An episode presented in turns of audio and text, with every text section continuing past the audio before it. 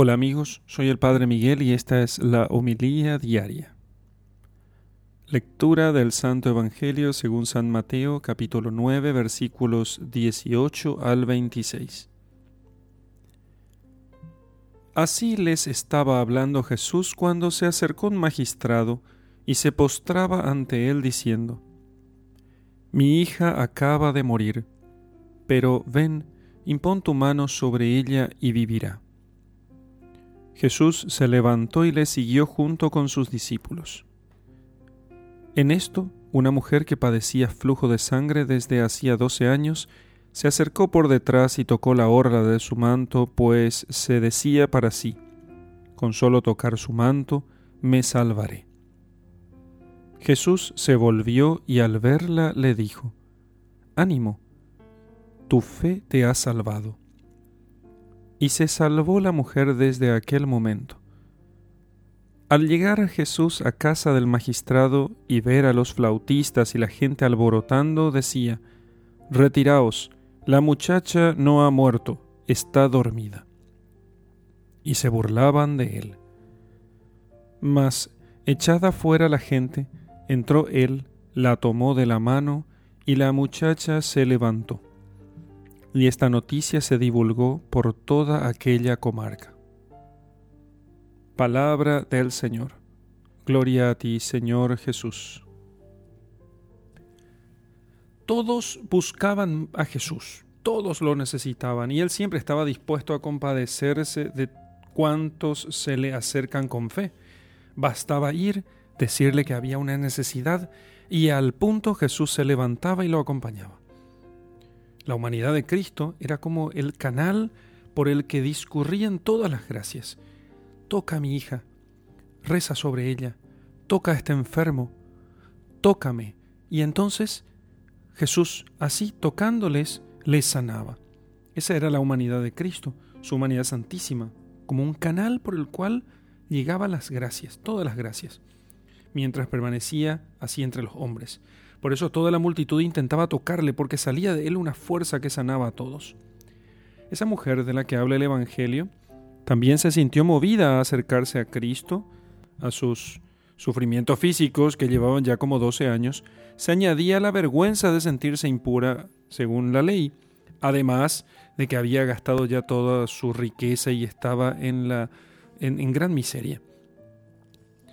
Por eso, para no ser notada por por, su, por, por el estado de impureza en el que se encontraba, se acerca a Jesús por detrás y tocó solamente su manto. Tocó delicadamente el rodo del manto de Jesús. Se acercó con fe, creyó y supo que había sido sanada. Estas curaciones y los milagros, las expulsiones de los demonios que Cristo realizaba mientras vivía en la tierra, eran una prueba de que la redención era ya una realidad, una muestra que la redención estaba ya entre los hombres, que había llegado el tiempo profetizado por los antiguos profetas, anunciado por todos aquellos a quienes Dios les había revelado ese misterio. Ya no era una esperanza, era una realidad. Y esta gente que se acercaban hasta el Maestro son como un anticipo de la devoción de los cristianos hoy a la humanidad de Jesucristo. La devoción que hoy los cristianos tenemos a Cristo hecho hombre.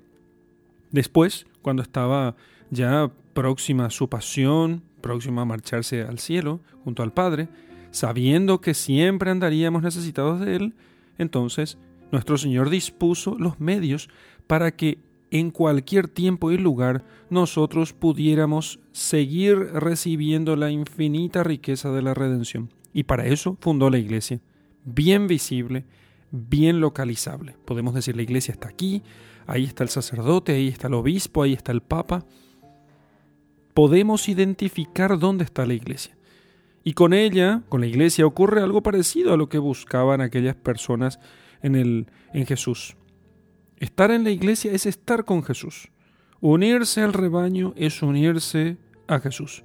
Pertenecer a esta sociedad, a la sociedad de la iglesia, es ser miembro del cuerpo de Jesús porque solamente en ella encontramos a Cristo, al mismo Cristo, aquel que esperaba el pueblo elegido.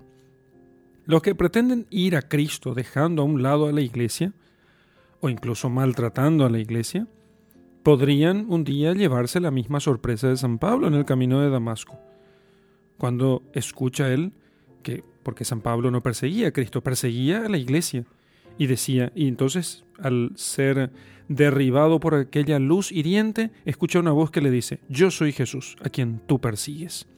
Porque Pablo no perseguía a la iglesia solamente, perseguía a Jesús.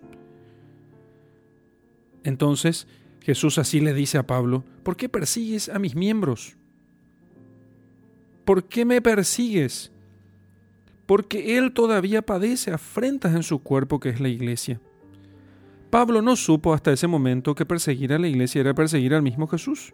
Más tarde, cuando hable sobre ella, va a hablar describiéndola como el cuerpo de Cristo. Eso es doctrina de San Pablo. O simplemente como Cristo y a los fieles como miembros de Cristo. Por eso no es posible amar seguir o escuchar a Cristo sin amar, seguir y escuchar a la iglesia, porque ella es la presencia sacramental y misteriosa a la vez de nuestro Señor Jesucristo, que prolonga su misión de salvación en el mundo hasta el fin de los tiempos gracias a la iglesia. En el nombre del Padre y del Hijo y del Espíritu Santo. Amén.